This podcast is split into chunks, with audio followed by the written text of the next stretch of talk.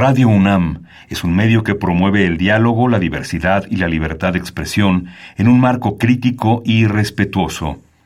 Los comentarios expresados a lo largo de su programación reflejan la opinión de quien los emite, mas no de la radiodifusora. Ingredientes para hacer la pócima de la diversión. Ancas de rana intrépida. Ratones de laboratorio. Plumas de pollo creativo. Mm, medio litro de carcajadas. Y listo. Revolvemos todo y decimos... ¡Hocus Pocus!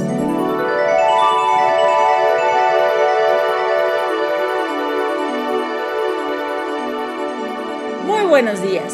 Bienvenidos a una emisión más de Hocus Pocus. Estamos felices por sabernos acompañados de nuestros muy queridos Joco Escuchas. Yo soy Silvia y los saludo con un sonoro beso. Y yo soy Santi. Mandemos saludos cariñosos a Mili, Magalu, Demian, Dani, Liber, Emiliano y Ricky, nuestros Joco conductores. Y a Carmen, Lilith y Luis, nuestro super equipo de producción. Hoy en Hocus Pocus, Ricky nos trae una muy científica entrevista. Después Toño Muñiz nos habla sobre la importancia del canto en nuestra vida. Dani nos trae la historia del patinaje. En el Sana Sana hablaremos sobre habilidades motoras. Y Yare nos habla de los preciosos jardines japoneses. Este programa va a estar padrísimo, así que no despegues tus orejas de la radio porque ya inició. ¡Hocus Pocus!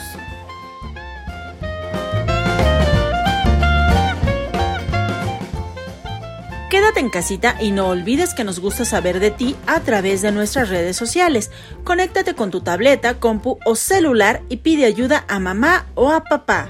Facebook queda con nosotros, búscanos como Hocus Pocus Unam. Regálanos un like y mándanos tus sugerencias musicales. O cuéntanos qué haces para entretenerte en casita.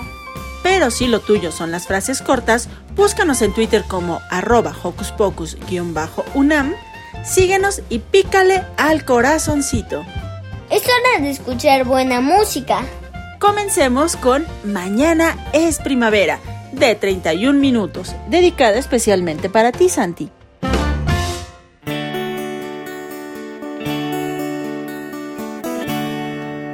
No alcancé ni a salir cuando me dijeron que tenía que entrar de la calle, olvidarme al colegio, unirme por una pantalla y no me puedo concentrar. Con mi abuela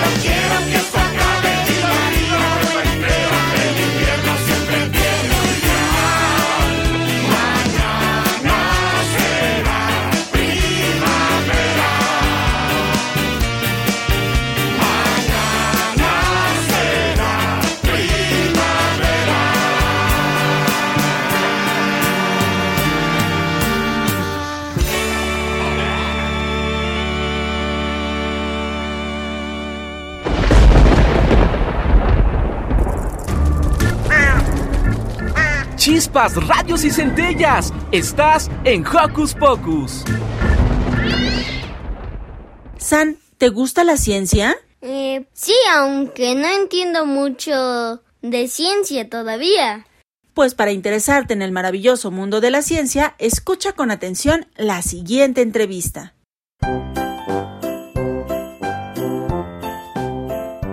¿Qué les interesa a las niñas y niños de hoy? Su opinión es importante. Seguimos con la nota de la semana.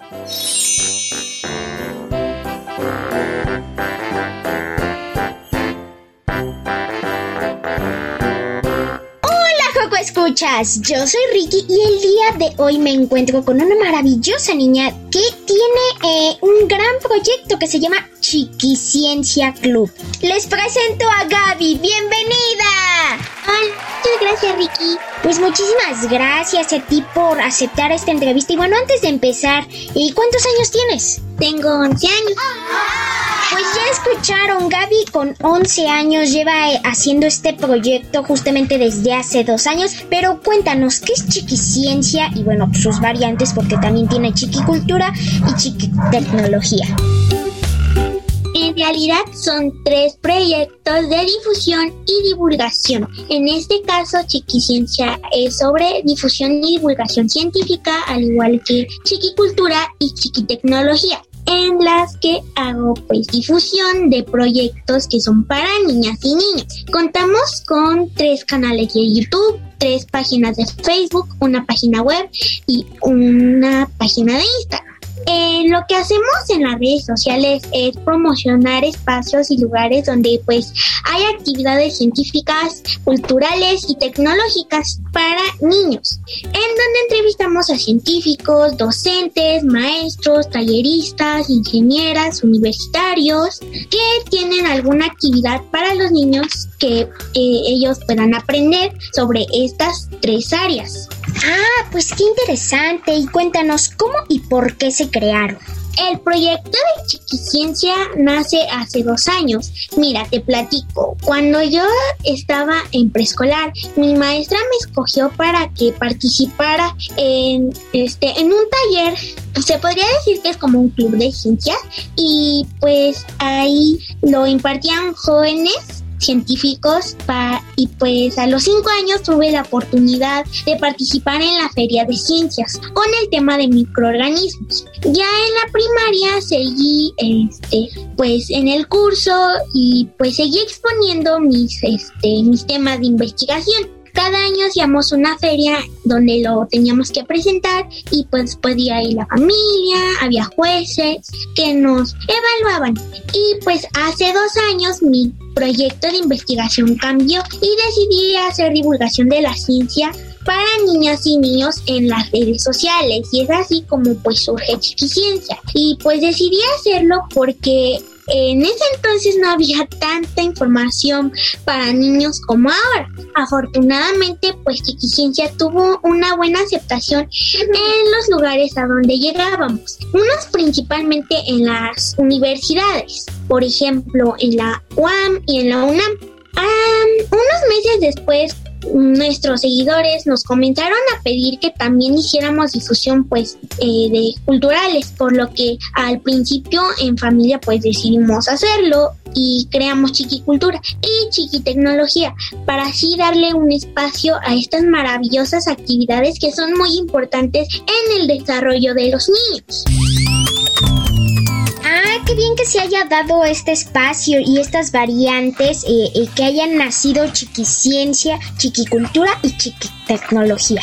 Pero cuéntanos, ¿cómo han estado funcionando con la pandemia y qué ha sido lo más difícil de hacerlo así? Porque me imagino que tú hacías tus entrevistas presenciales y a lo mejor ahora las tienes que hacer virtuales. Sí, nuestro trabajo era pues salir a eventos, ferias, eh, asistíamos a presentaciones, universidades, Mm, casas de cultura y centros comunitarios, también a lo mejor a, este, a ferias de libro, en fin, muchas cosas. Pero pues como por la pandemia, pues dejamos de ir a esos lugares y decidimos mejor hacerlo desde casita y obviamente cuidando. Mm, la verdad con esto que lo estamos haciendo pues vía Zoom, pues sí he conocido mucha más gente, em, pues sí, y pues creo que a lo mejor lo más difícil que se nos ha pues como dificultado podría ser que mm, obviamente como muchas familias lidiar un poco con el encierro, el estrés, a veces un poco pues de temor, pero al final hay que cuidarnos y pues siendo siempre positivos de salir adelante. Como niños, eh, más bien como, sí, como niños hemos batallado con la escuela, las tareas y pues a veces se nos complica y yo con mi labor. En las redes sociales pues ha sido que muchas veces hay personas que por ser una niña no me toman en cuenta. Por ejemplo, no sé, este, las contactamos y a veces nos dicen que sí nos van a dar una entrevista, pero a veces no y a veces no nos dicen cuándo.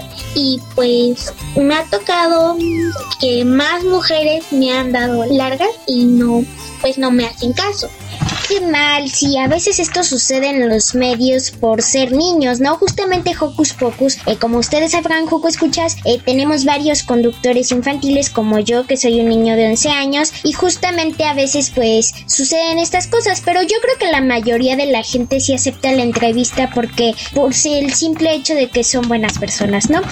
Eh, pero bueno, cuéntanos, ¿por qué decidiste hacerlo justamente a esta edad? ¿Y por qué a los niños? Eh, ¿Por qué no decidiste hacerlo adultos y por qué no decidiste hacerlo justamente eh, ya en una edad más avanzada? Pues ahorita por mi edad, porque siento que es algo importante. Pues si no desde chiquita, pues desde los nueve años o hasta más chiquita, pues siempre he sentido mucha curiosidad y creo que solo hemos tenido muchos niños. Entonces, pues a veces los padres como que no los apoyan o no quieren que estén más o menos metidos en eso. Mm, pero pues, pues sí, a veces eso es lo que pasa. Y pues a, a mí en general, pues me gusta mucho el este compartir y lo que aprendo cada día con las entrevistas, porque mm, aparte de divertirme en las entrevistas, pues también aprendo muchas cosas de las personas que estamos entrevistando. ¿Y por qué decidí para niños?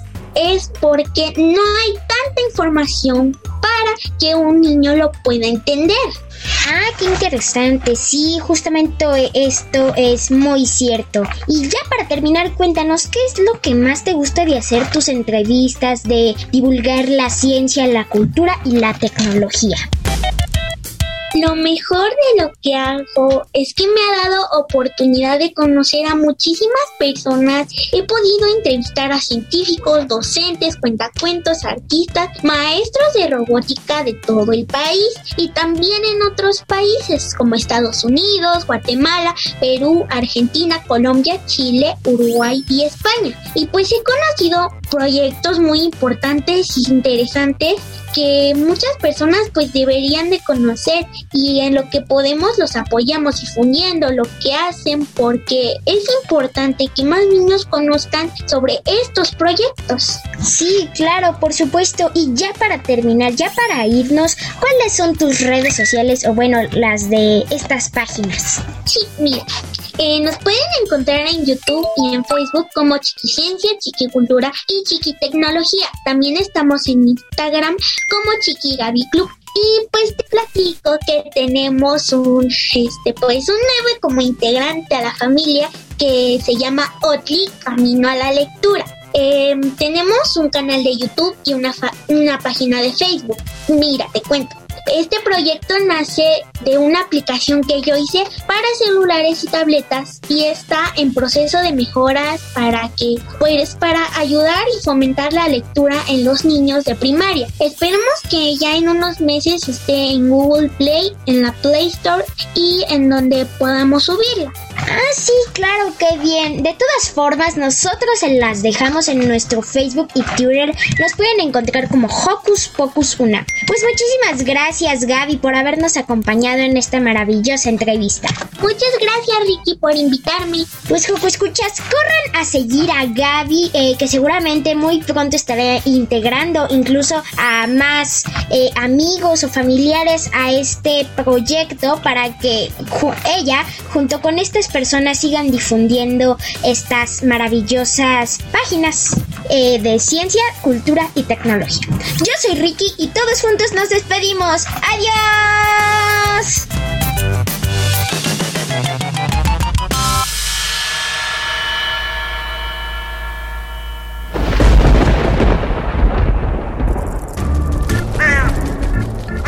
Chispas, radios y centellas. Estás en Hocus Pocus.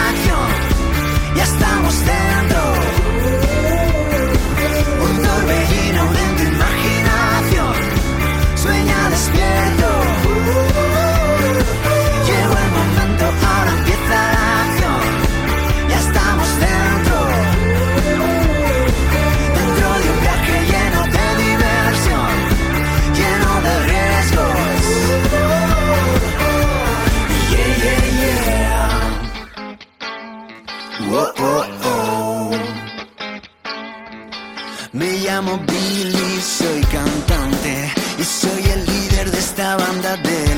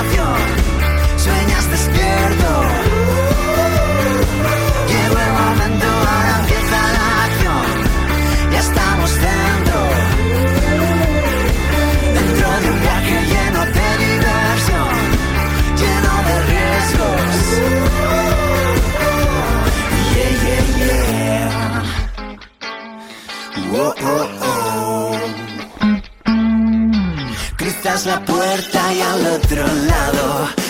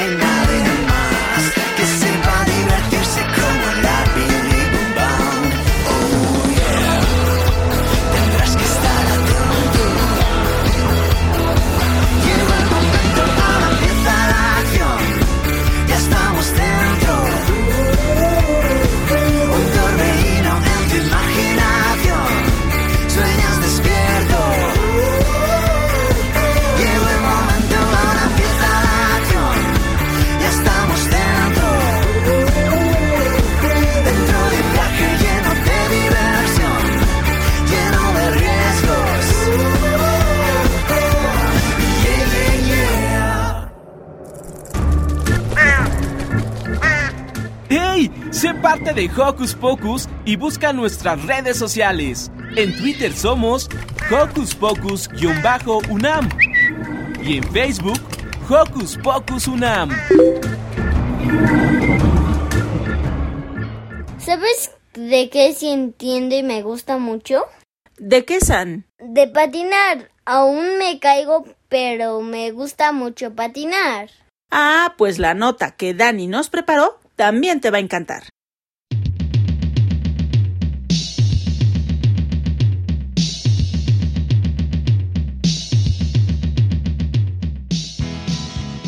Hola, soy Daniel y les quiero mandar un gran saludo. Espero que estén muy bien. Hoy quiero contarles sobre la historia del patinaje. Historia del patinaje. Con una rueda de metal pequeña que John Brinker hizo en el año 1733 y un zapatero llamado Joseph Lunsen que las puso en una base para ajustarlas a los pies. Así inició la historia del patinaje. Tiempo después, el belga Joseph Merlin presentó su adaptación que se considera el primer patín de la historia. Esto ocurrió en 1770 en Londres. Merlin era una persona muy divertida. Para demostrar el invento, llegó a una fiesta montado en patines y tocando un violín. Claro, estos patines no permitían hacer giros ni frenar. Así que ya te imaginas cómo acabó la aparición de Merlin. Sí, con, un, choque, entre él y un, gigantesco espejo. Merlín resultó herido, el espejo y el violín rotos. Eso sí, nadie olvidó el suceso.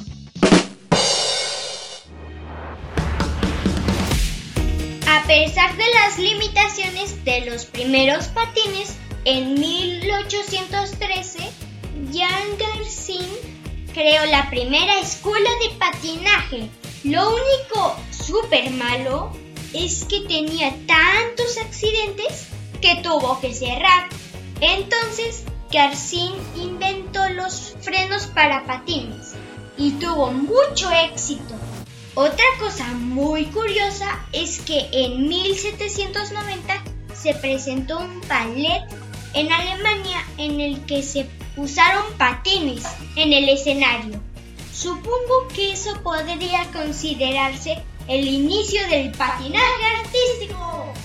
En 1823, en Londres, Robert Tyers patentó el modelo Rolito, que era un patín hecho con cinco ruedas fijas y en línea. Y pronto atrajo a mucho público. Pero los patines causaron más locura en Berlín, donde el dueño de una taberna hizo que las chicas atendieran a los clientes en rápidos patines. Y fue un enorme éxito. Con el éxito se abrieron las primeras pistas de patinaje en Londres, pero pronto había montones en toda Europa y en Estados Unidos. Después, en 1863, en Estados Unidos, Leonard Plimpton hizo suspensiones de goma y así fue posible girar padrísimas curvas. Gracias a esto podemos patinar mejor hoy en día. Plimpton también fundó la primera sociedad internacional de patinaje sobre ruedas y creó las primeras competencias. Para el siglo XX, las pistas y los patinadores se contaban por miles. En México hay muchas asociaciones de patinaje y clubs para aprender.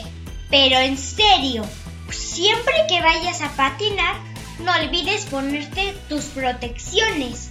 No te vayas a andar estrellando contra espejos. Cuídate mucho y nos vemos pronto. ¡Chao!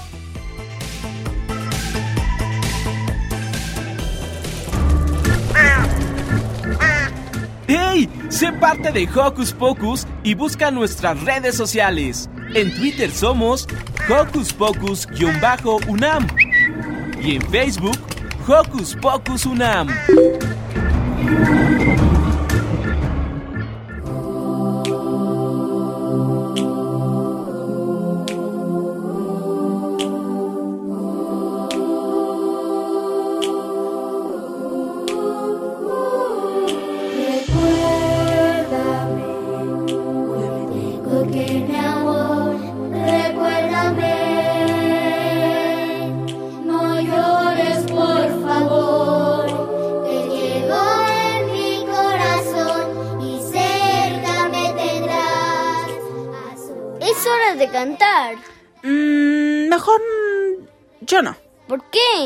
Yo no sé cantar. Eso no es correcto. Toño Muñiz nos habla sobre eso y la importancia del canto en la siguiente entrevista.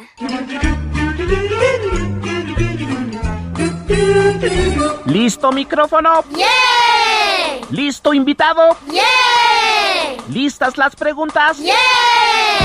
Tres, dos, al aire. Ahora va la entrevista. Joco, escuchas, hoy andamos muy cantarinos porque tenemos como invitado a Toño Muñiz, que viene a hablarnos precisamente del canto, de por qué es importante, de qué es el canto, de si todos pueden o no pueden cantar. Bienvenido, Toño, ¿cómo estás? Hola, ¿cómo estás? Esta, primero que nada, quiero saludar a todas las personas que nos están escuchando, todos esos niños que están ahí eh, pendientes de esta programación maravillosa que hay en Ox Focus. Muchísimas gracias, Silvia. Estoy muy contento de estar en el programa y sí, podemos platicar muchísimas cosas de qué es el canto y para qué nos sirve. Toño, empecemos. ¿Qué es el canto? Digamos que el canto es una característica natural que tenemos todos los seres humanos con la que podemos articular un sutil proceso de comunicación, combinando la melodía y el lenguaje, el cual involucra a muchísimas partes de nosotros, el cerebro, el oído, las neuronas, la memoria, las sensaciones, emociones, la concentración, el ritmo, los tonos, el instrumento o sistema que yo le digo coral, compuesto por pulmones, pecho, tráquea, paladar, cavidad nasal, cabeza y cuerdas vocales. Oye, pues involucra todo el cuerpo. Involucra muchísimas cosas. Nosotros, si encontramos alguna definición en algún diccionario de estos que usamos mucho, por ejemplo, hay un diccionario que, es muy, muy famoso, que es el diccionario de la Real Academia Española. Y, dice, y lo único que dice es, dicho de una persona, producir con, la voz sonidos melodiosos, formando palabras o sin formarlas. Y se queda ahí. No platica. O sea, eso es, esa es la definición solamente de, de, de, qué es cantar, ¿no? Este, el, el, eh, por ejemplo, el diccionario de Cambridge dice hacer música con sonidos usando la voz, usando tonos y palabras. Ahí se quedan. No platican todo esto que, dijimos, que es, primero que nada, es una manera de comunicarnos. Una manera de comunicarnos, verbal o no, que lo hacemos con la boca. Pero esa comunicación primero entró hacia el oído. ¿Cómo? escuchando sonidos, escuchando melodías, escuchando canciones, escuchando una orquesta, de muchas maneras. Entonces, entra primero al oído, hay un proceso en el cerebro y de ahí se queda en la memoria. Eso es maravilloso porque cuando uno quiere cantar una canción, se tiene que acordar. Entonces, ese es un proceso muy importante que hace el cerebro humano y lo pueden hacer todos los seres humanos tenemos que decirle al público que tú vienes de una familia que tiene una tradición de, en la música y en el canto maravilloso. Por favor, platícanos un poquito de esta tradición y de cómo tú incursionas en esta parte del canto y la música. Pues sí, mi papá era un cantante muy famoso hace mucho tiempo y él empezó a cantar desde los 13 años. Desde que era muy niño, él empezó a cantar, pero ya le pagaban por hacer eso desde niño. Entonces tuvo una, una vida llena de música, llena de canciones, en donde no solamente en su familia él cantaba, sino que mis tíos cantaban, mi abuela cantaba, y todos les gustaba cantar. Cuando nosotros nacemos, también todos mis hermanos, o la mayoría de ellos, son, este, o de alguna manera eh, están mm, involucrados en la música, o todos cantan porque les gusta hacerlo. Tengo un hermano que también es un cantante profesional, que también le pagan por cantar. Entonces, nosotros ahora hacemos también música para niños, junto con mi hermana Mariana, y cantamos. Esa parte nos encanta, la música para niños que hacen Mariana y tú. Toño, platícale a los niños, entonces, si cantar podría formar parte de su vida cotidiana. Por supuesto, Silvia, por supuesto. Cantar es una de las cosas, de las actividades más importantes que tienen los seres humanos. Te voy a platicar cómo era la vida hace muchísimos años, cuando no había los países, no, no existían los países, no habían estas sociedades como ahora nos, nos llamamos, ¿no? Habían grupos de personas que vivían en comunidades juntos. Y entonces cuando los hombres tenían unas actividades y las mujeres tenían otras actividades, los hombres se iban a casar y las mujeres podían recolectar algunas plantas, algunos frutos, pero cuando tenían hijos, lo primero que hacían era llevarlos a unos grupos de mujeres que eran las cuidadoras de los niños. Estas mujeres cuidadoras de los niños, lo primero que hacían o lo que hacían más con más frecuencia era cantarle a los niños. Entonces, no había una definición de cantas bien o cantas mal. La gente cantaba. Y desde ahí la gente canta porque ayuda a calmar a los niños, ayuda a ponernos más alegres, ayuda en muchísimas partes de nuestro cerebro que nosotros cantamos y no nos damos cuenta. Pero, por ejemplo, si una persona está muy, pero muy triste, y si canta, ¿qué pasa? Si canta, esa alegría empieza a, funcionar y empieza a nacer y entonces de repente ya no te estás acordando de lo que te hacía triste o lo que te puso triste, sino que estás acordándote de una canción y entonces esa parte en, tu cabeza ayuda muchísimo a sentirte mejor. La gente canta y es una, una manera muy natural de sentirte bien, igual que el baile. Todavía hay comunidades, por ejemplo, en África, hay muchas comunidades donde cuando invitan a una persona extranjera, lo invitan, se sientan todos en el suelo para comer y empiezan a platicar y después de la comida la gente canta. Entonces, por ejemplo, hay muchos extranjeros que dicen, no, pero yo no canto. Y todos se voltean así a verlo, así como con cara de, ¿qué? Y le dicen, ¿cómo que no cantas? Es lo más natural del mundo. Todos cantan. Lo que pasa es que posiblemente algo de la religión empezó a hacer que el, canto fuera como no bien visto. Eso pasó también hace muchos años y de repente, por ejemplo, había pueblos en donde se daban cuenta que la gente empezaba a estar triste y decían, pero ¿por qué están tristes todos? ¿Y por qué no funcionan igual y no trabajan de la misma manera? Pues es que están tristes porque no pueden cantar. Ahí empiezan y ahí nacen los cantos gregorianos. Cuando la iglesia se da cuenta de que esa, esa misma represión o ese mismo no puedes cantar estaba molestando a la vida cotidiana de las personas. ¿De qué manera la molestaba? Pues es que se volvían tristes y se volvían personas que ya no se comunicaban de la misma manera alegremente porque cuando la iglesia dice que estos cantos y estos bailes son paganos, los corta de raíz, los corta y la gente pues dice, ¿y ahora cómo me divierto? Pues si yo tengo toda la vida divirtiéndome de esa manera. Es algo que nos produce felicidad, y que nos divierte. Y usted también, bueno, seguramente por eso todos los niños cuando somos pequeños tenemos música a nuestro alrededor, los, los arrullos, los cantos para dormir, lo que te ponen en, los inicios de, de, la escuela, en el preescolar, en los primeros años de la primaria, donde siempre es cantar, moverte, aplaudir. Es que mira, la música es algo que vive con nosotros todo el tiempo. Cuando escuchamos a un pájaro, ahí hay música.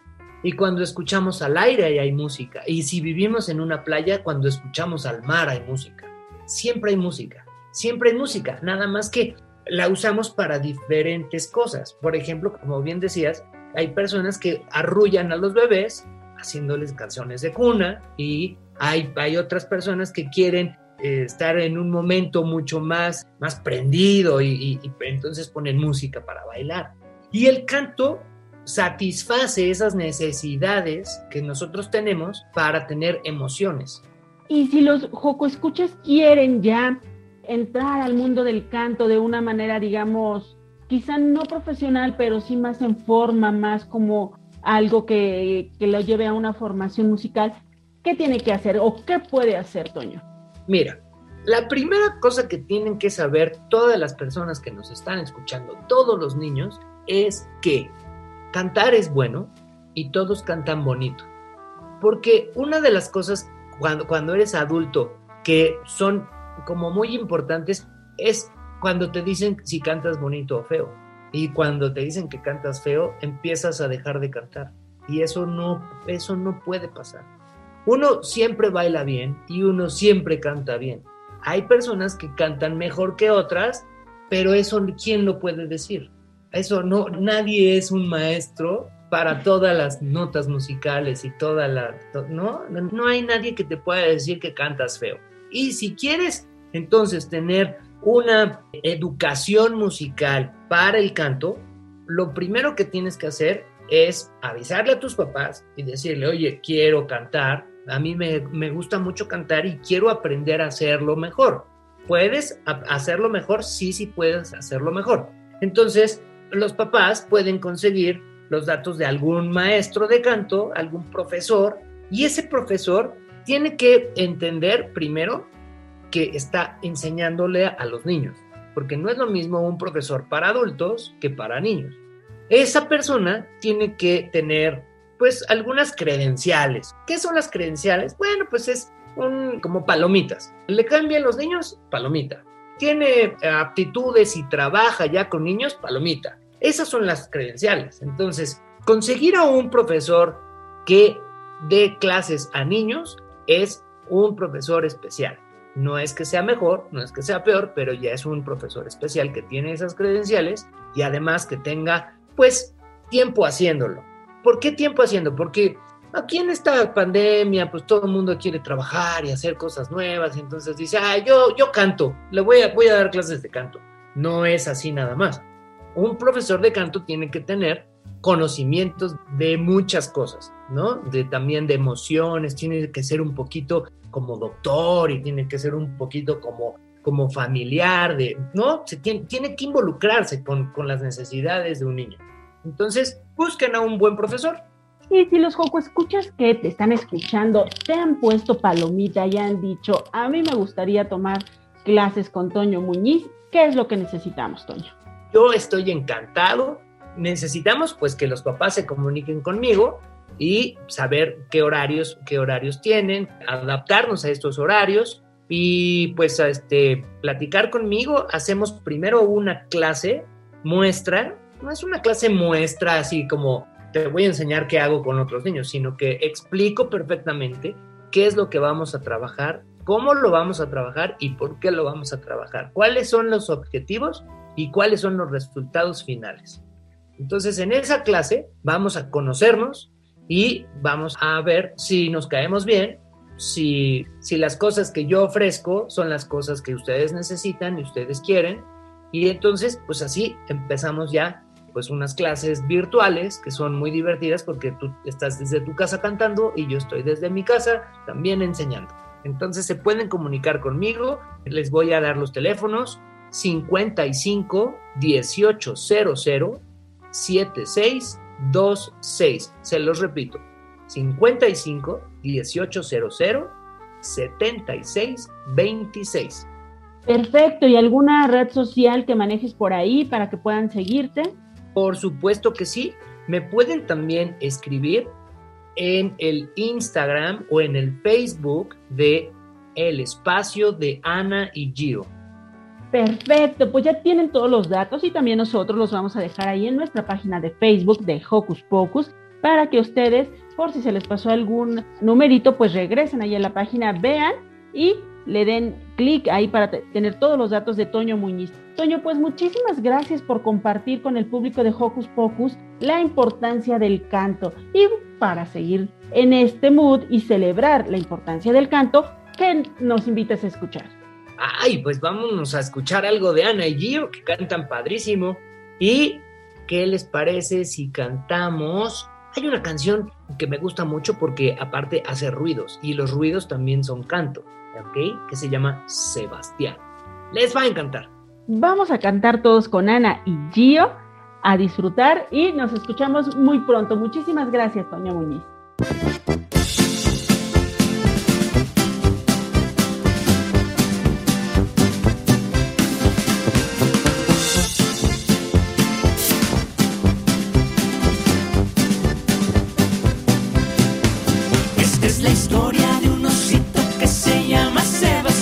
Sebastián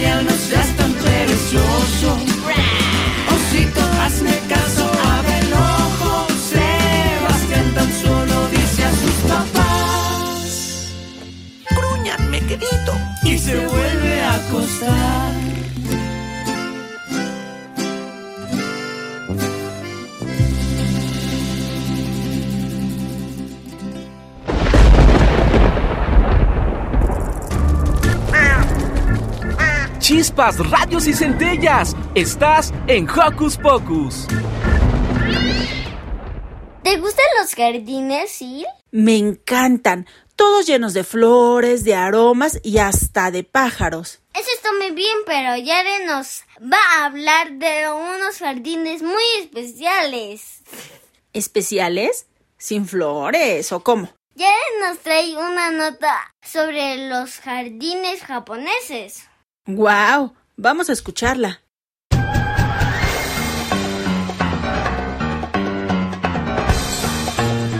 Investigaciones Especiales de Hocus Pocus presenta.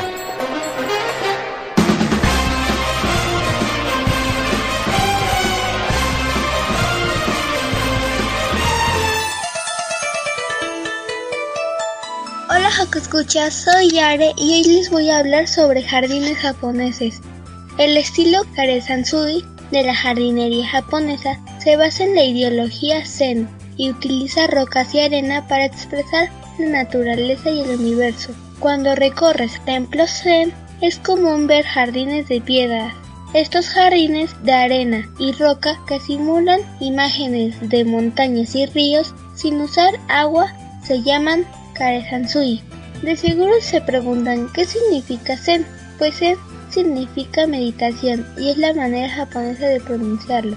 Los orígenes del Zen se remontan a la China siglo VII, derivando de varias escuelas del budismo, con raíces en la India. Su influencia llega a otros países asiáticos como Vietnam, Japón y Corea. Hubo un periodo que se llamó Muromachi, en el que se dice que fue la edad de oro de los jardines, ya que grupos de artesanos llamados Ensui Kawaramoto, que significa gente de la montaña, los arroyos y las orillas de los ríos, fueron responsables de crear un nuevo tipo de jardín conocido como Karehansui, que significa arroyo seco.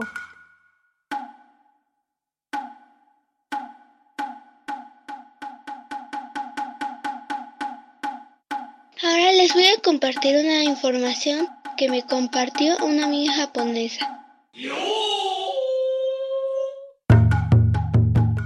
En cuanto a la composición de un jardín japonés, es común construir una colina artificial que aproveche al máximo las ondulaciones del terreno alrededor del estanque, disponer las piedras del jardín y la vegetación como piedras naturales y crear un paisaje que se puede disfrutar en cada temporada. Un método para expresar cómo el agua fluye desde la montaña profunda y se convierte en un gran flujo, una expresión engastada de piedras al erigir piedras y combinar piedras. Orahiyama Shima Kameshima, con significado religioso. Un método que se parece a este se usa a menudo. Los puentes de Taiko, los trampolines y en raras ocasiones los puentes de zigzag se utilizan para atravesar estanques y arroyos. Linternas, azumaya y salones de té también se encuentran en el jardín. También había un jardín llamado Karesansui, que expresa el flujo del agua con piedras, arena y plantas sin usar agua. Se caracteriza por el hecho de que la arena blanca simboliza el fluir del agua, lo que esconde la idea de que el agua es indispensable para los jardines. Por eso el jardín se llama Sansui. Desde el periodo Muromachi, los jardines paisajísticos secos se han relacionado con las ideas del budismo zen y a menudo se hacen en templos zen. Después del periodo Edo, se utiliza ampliamente la técnica de tomar prestados escenarios que utilizan el escenario tanto fuera como dentro del jardín. Y la razón por que me gustan los jardines japoneses es porque son muy bonitos y muy tranquilos y apacibles.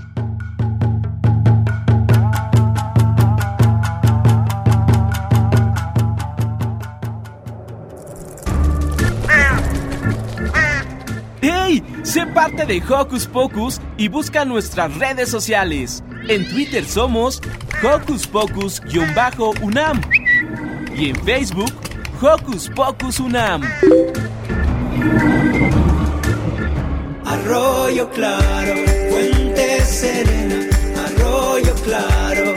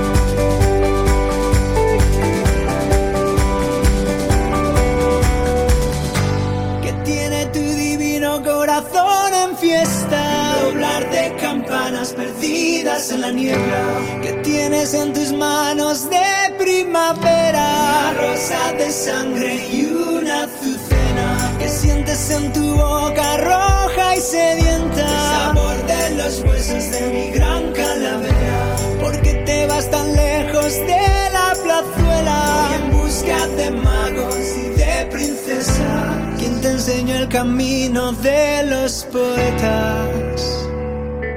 El arroyo claro, fuente serena, arroyo claro,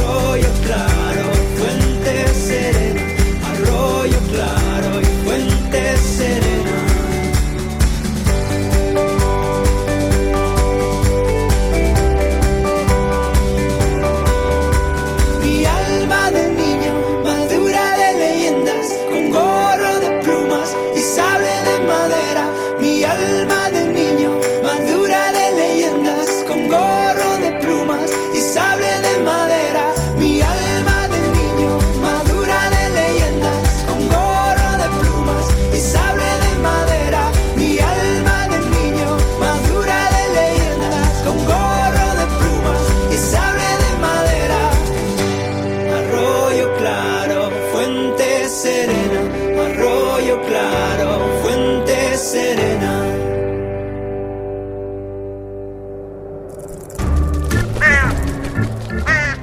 ¡Hey! Sé parte de Hocus Pocus y busca nuestras redes sociales. En Twitter somos Hocus Pocus-UNAM y en Facebook Hocus Pocus UNAM.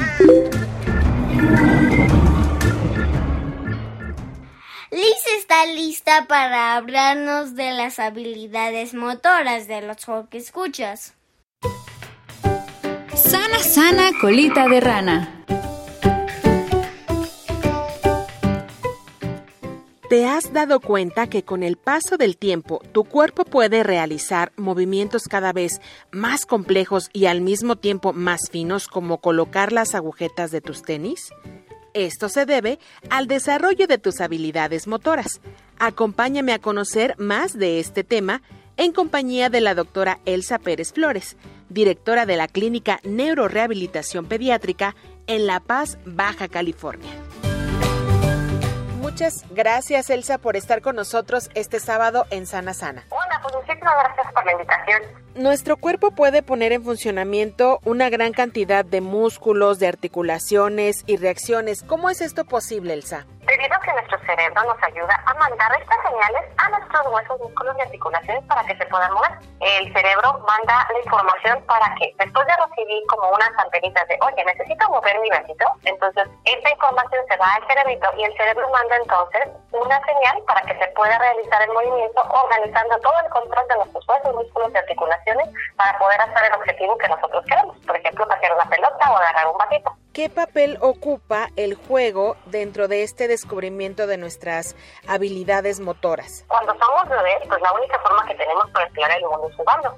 Primero podemos explorar llevándonos objetos a la boca para saber cómo están, pero luego empezamos a descubrir que podemos utilizar también nuestras manos para agarrar objetos. Cada vez son más chiquitos, agarramos objetos más grandes y luego cada vez más pequeñitos.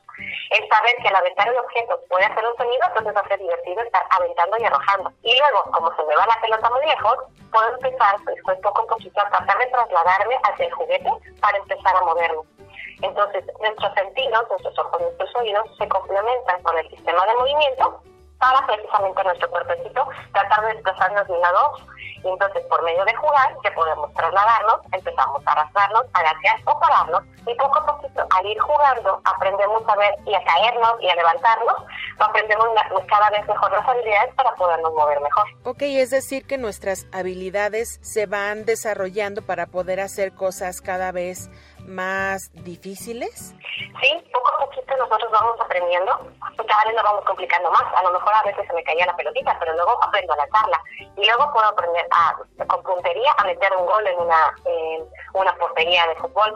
Entonces, y luego ya después de caminar, poco a poquito podemos aprender a saltar. Y luego de saltar con sus dos piecitos, podemos aprender a saltar el uno. Entonces, efectivamente, nuestras habilidades se van perfeccionando y haciéndose cada vez más complicadas para hacer las cosas con mayor exactitud. Entonces, ¿qué es lo que exactamente sucede en el cerebro de los jocoescuchas cuando no consigue eh, el control o, el dominio de su cuerpo o el desarrollo de todas sus funciones motoras? Muchas veces otros pequeñitos pueden tener precisamente un problema. Por ejemplo, si tuvieron un problema al nacer o tuvieron algún accidente, el cerebrito puede que se lastime en alguna parte y eso dificulta que el movimiento se dé de manera natural a lo mejor tenemos algo como, si tenemos un cablecito así como un cortocircuito y pues no manda bien la señal el cerebrito a los músculos o no responden estos de manera adecuada.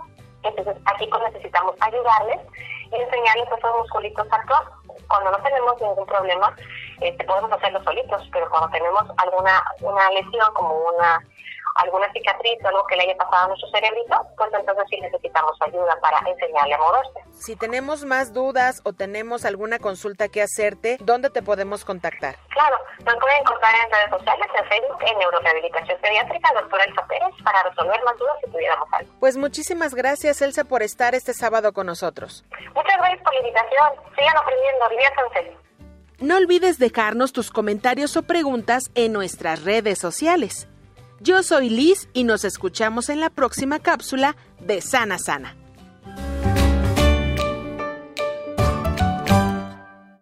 Hemos llegado al final de este tan divertido programa.